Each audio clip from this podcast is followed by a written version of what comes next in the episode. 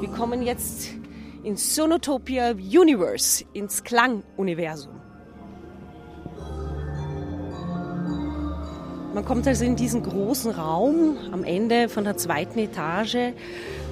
Sonotopia Universe. Es sind Sitzsäcke am Boden. Man kann sich mal kurz entspannen, mal innehalten, Eindrücke verarbeiten, aber bekommt schon wieder neue Eindrücke, denn hier der, an der Decke werden Klangwiesen projiziert. Was heißt das bei uns?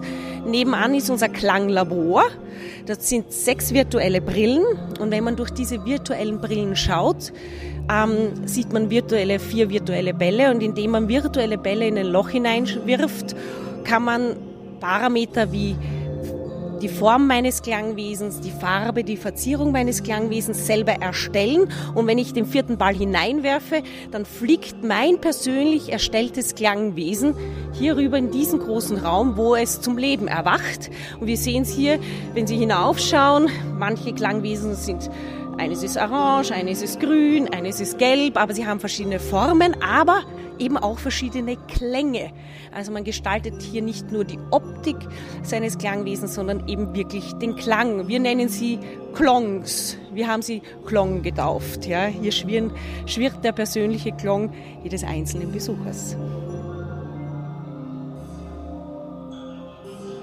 Also der Herr, der der entscheidet sich gerade für die Farbe, dann, danach muss er den dritten Ball hineinwerfen, dann entscheidet er sich für eine Verzierung und der vierte Ball schickt ihn rüber, dann dauert es circa fünf bis zehn Sekunden, dann sieht man ihn an der Decke mit den anderen Klongs interagieren. Immer sechs Stück.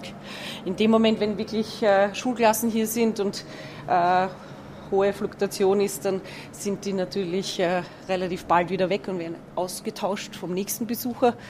Aber wenn weniger los ist, dann schwirren die doch eine Zeit lang hier oben herum.